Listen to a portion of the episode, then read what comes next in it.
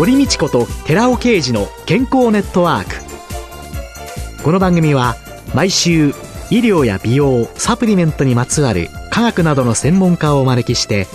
私たちの健康のために役に立つお話を伺う健康生活応援番組です。包摂体サプリメントと MGO マヌカハニーで健康な毎日をお届けするコサナの提供でお送りします。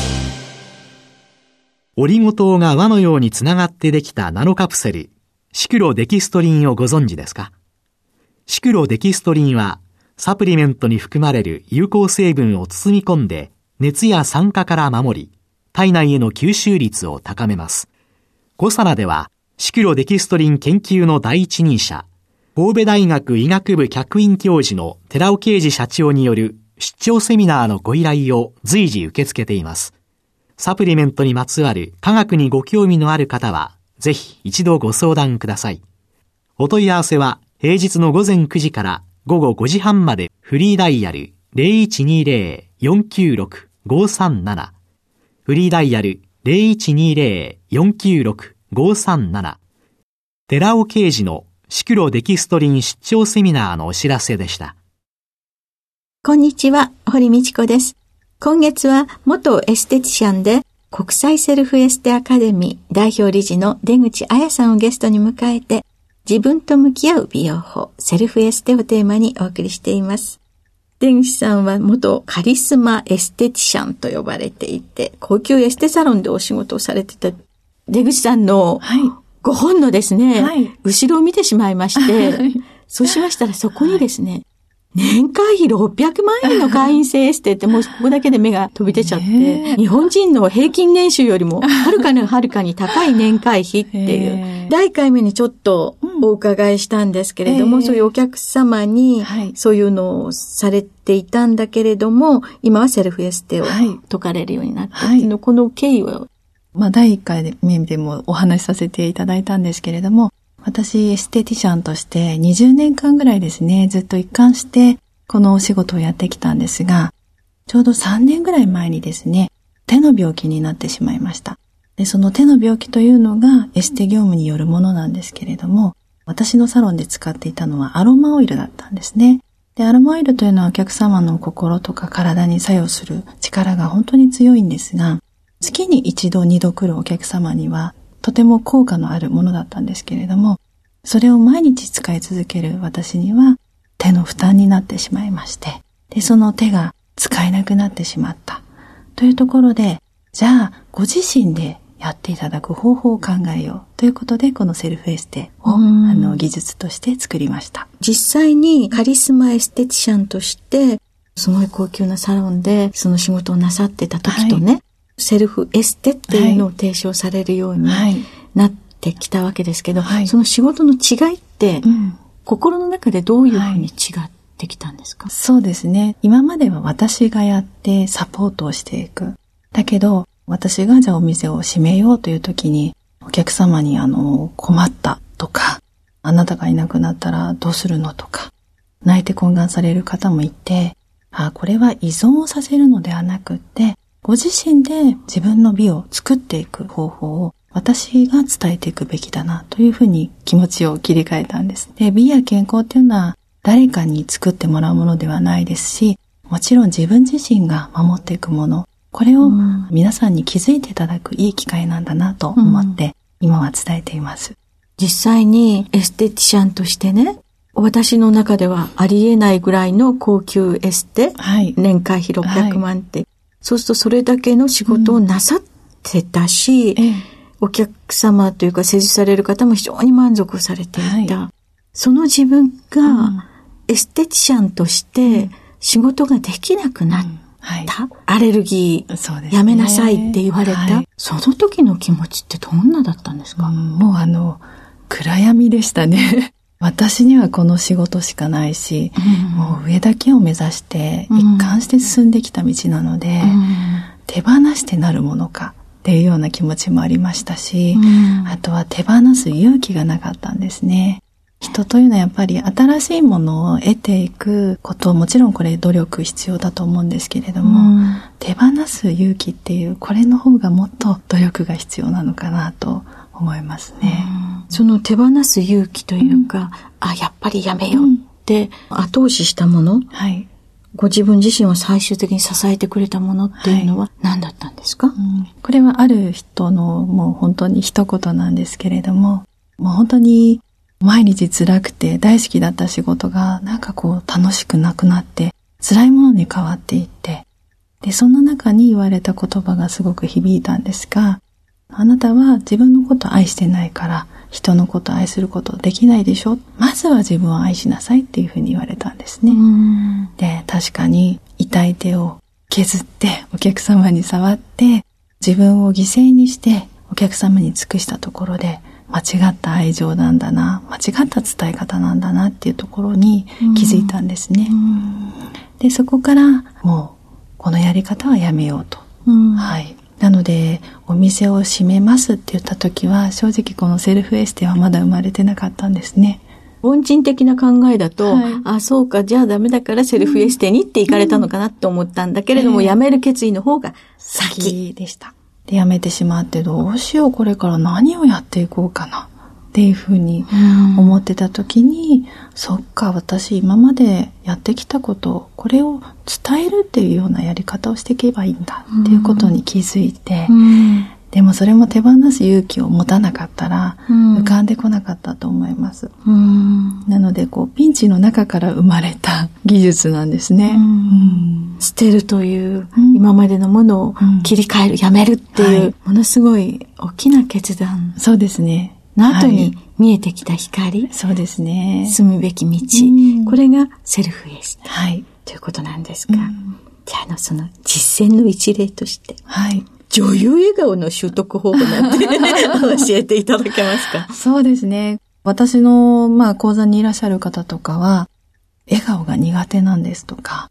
カメラを向けられると自然な笑顔ができないんですっていう方が多いんですね。うん、でそういう方は、私はあの表情筋の専門家なので、うん、お話をしているとわかるんですが、顔の筋肉が硬くて笑えないという方、実はたくさんいらっしゃるんですね。顔の筋肉が硬いと笑えない、うん笑えないんです。いざ笑おうと思っても、硬く硬直してしまった状態の筋肉だと、心では笑いたいと思ってても、お顔が動かないっていう方、これ男性なんか特に多いんですが、そういう方たちにはお顔を柔らかくして活性して筋肉を活性していただいて、その後、じゃあ笑ってみてくださいなんて言うと、皆さんほんと最初は苦虫を噛みつぶしていたようなお顔で聞いていらっしゃったのが、最後はニコーと笑えたりするんですね。じゃあ時々、もうどうしてそんなね、顔してるの、っていう、まあうちの父ちゃんなんかそうなんですけどね。あら。そうなんです。だから非常に損ですよね。怒ってるんじゃないのかなとか、私のこと嫌ってんじゃないのかなとか、っていうふうに思うんですが、ええ、実はそうではないんですね。お顔の筋肉が動かないだけっていう方もたくさんいらっしゃるんです。そうするとそういう方は日々どのような努力をすると、はい。で、そういう方たちに役立てていただくというような内容も、まあ、このセルフエステにはあるんですが、はい、まずやっぱり顔の筋肉は動かさない方の方が割と多いんですね。っていうのは、うん、まあ、コミュニケーションが今不足していたりとか、えー、お仕事されてる方なんかは、ずっと一日中パソコンとにらめっこ、はいはい、顔を動かす必要がないとか、えー、あとは日本人はすごく表情が乏しいって言われているんですけれども、うん、欧米の方はですね、この表情筋60%ぐらい使ってる。全体の60%ぐらい使ってるって言われているんですが、えー、私たち日本人は20%ぐらいしか使っていないと。20%ですか、うん、あと80%使ってない。使ってないんですね。まあそれはそのコミュニケーションの、まあ質の低下だったりとか、あとはその昔ながらのお父さんみたいな方はあんまり表情を変えたりすると、うん、男たるものみたいのがね 崩れてね、うん、しまったりもありますし、うん、あとは私たちの発音の問題もあるんですね。例えばアメリカ人なんかは、アハとか、フランス人とかは、ウィーとか、お顔全体をすごく動かして発音されてますよね。でも私たちの言葉っていうのは、特に口を大きく開かなくても聞こえてしまいますし、伝わっていくんですね。そうですよね。もう腹話術できちゃうぐらいの、うん、そうなんです口の動きで大丈夫ですもんね。うん、大丈夫なんです。うん、なので、これがやっぱり環境となっていると、顔の筋肉全体を動かすことが自然的に少なくなってしまう。でそういう方たちにお顔のトレーニング動かしていきましょう。もっと筋肉を活性させていきましょう。そして、まあ女優のように笑ってみましょうっていうトレーニングをしたり、というようなこともしてますね。出口さんのセルフエステを体験したい方っていうのは、どうすればいいんですか、はい、あの、国際セルフエステアカデミーという、これあの、ホームページでセルフエステと入れていただくと、検索で入れていただくと、すぐにご覧になれるかと思います。で、そちらに各講座ですね、のご案内がありますので、うん、ちょっとこういう講座に興味があるなという方は、ぜひ、あの、ご受講いただければと思います。ね、はい、だって政治家の人だってね、なんだってね、うん、お顔の表情豊かな方が、そうなんですね。いいですよね。はい。政治家のね、方は、割とね、私なんか見ててちょっと面白いんですが、お顔の筋肉っていうのはすごく思考とつながっているので、えー、お顔の筋肉が実は嘘を見破っちゃったりするっていうことができるんですね。あらららら。ちょっとだけ、うん、何かヒント教えて。そうですね。例えば、頬の目、ちょうど目の下、頬骨の上ぐらいには、大胸骨筋という筋肉があるんですけれども、ええ、この筋肉は特に大きな笑顔を作ったりとか、笑顔に関係する筋肉なんですね。え、例えば自分の思考ではこういう楽しく話していて、でも楽しくないなと思っていたとしますね。はい。で別に笑いたくないなと思いながら笑っているとしますよね。はい。そうすると、まあ、思考と顔の筋肉のアンバランスが生まれてくるので、うん、ちょっとこう目の下がたまにピロピロって痙攣されている方とか見たことないですか？あります、あります、あります。そういう方はですね、もしかしたらそのアンバランスが生まれている。もしかしたら今作り笑いしてるの？って本当はあなたは笑いたくないんでしょ？っていうようなのの発見につながるかもしれないという。ですね。あでもそうやって思って、ね、政治家のスピーチとかいろんなのをお聞きになってたら、面白いでしょうね。すごく面白いです。はい。なので私はトレーニングのためにですね、政治家さんのお顔はよく見てますね。歌詞、そうか、そんな見方もあるんですね。ありますね。あとはそう、悲しみをやっぱり心に抱えていると、毅然としてても一瞬だけ眉毛が下がったりとか、その一瞬をこう筋肉の動きによって見ていくと、人の心っていうのは隠せないものだったりするんですよね。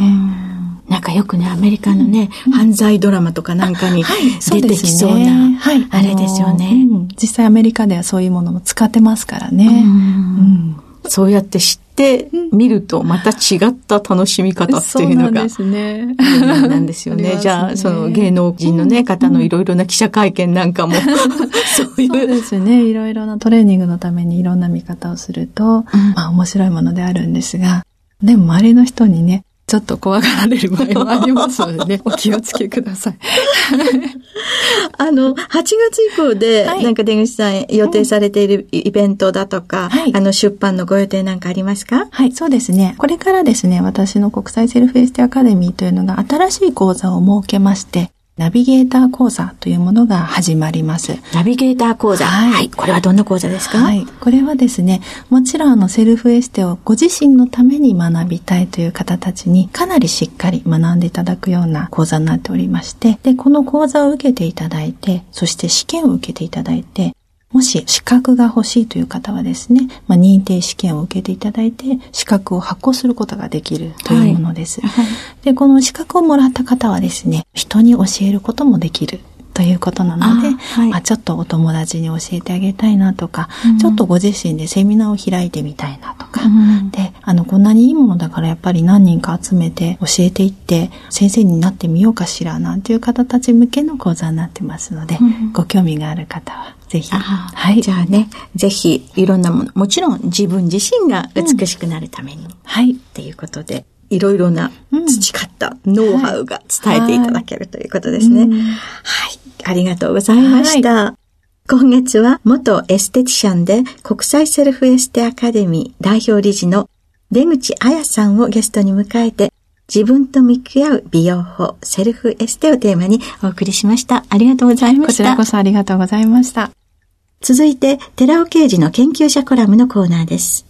お話は、コサナ社長で神戸大学医学部客員教授の寺尾啓二さんです。こんにちは、寺尾啓二です。今週は先週に引き続き、本当に注目すべきは還元型コエンザイム Q10 ではなくて吸収型コエンザイム Q10 そのシリーズの1ですけども還元型コエンザイム Q10 の利点を合わせ持つ吸収型コエンザイム Q10 包接体についての紹介を続いてしてまいります。ここで冒頭の吸収型コエンザミ Q10 は、還元型コエンザミ Q10 の利点を合わせ持つという意味の説明です。吸収型コエンザミ Q10 に使用されているコエンザミ Q10 と言いますのは、酸化型のコエンザミ Q10 で指機能です。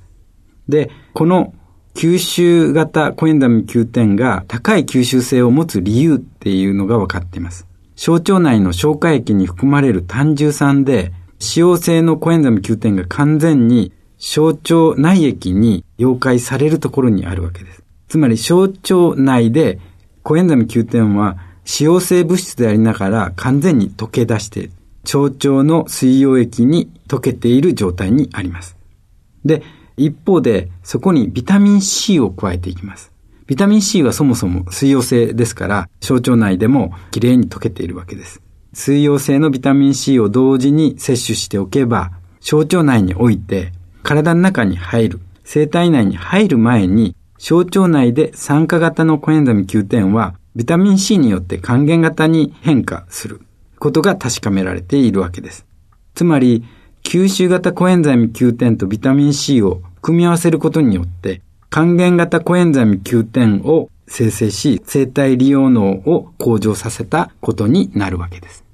実際にコエンザミ Q10、吸収型のコエンザミ Q10 ですけども、とビタミン C を配合させたサプリメントがあります。このサプリメントを健常者10名に1ヶ月間摂取してもらったんですけれども、年齢に全く関係なく、血中の還元型コエンザミ Q10 量は優位に増加していることも明らかとなっています。血中の還元型コエンザイム Q10 量は優位に増加していることも明らかとなっているわけです。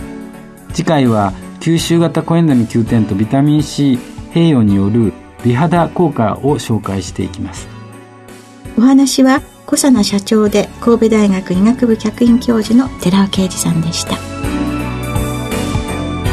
ここで小佐奈から番組お聞きの皆様へプレゼントのお知らせです。